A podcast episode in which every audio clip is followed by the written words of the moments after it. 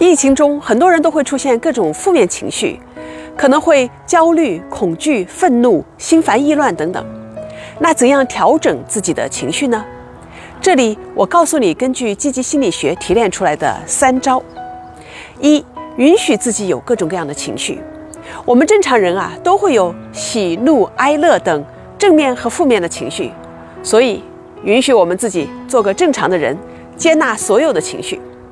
但是也要留意啊，不要过多的刷手机，要适时的从疫情信息中脱离出来，以免被负面情绪所吞噬。第二，让情绪从身体上流过，给它一个宣泄的通道。如果你压抑它，就像水管被封堵，终将有一天会爆发出来。我们可以通过哭泣、倾诉、书写、运动等方式，让情绪发泄出来。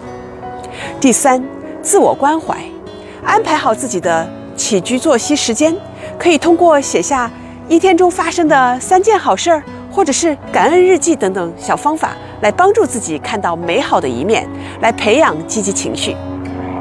你也试试这些方法吧。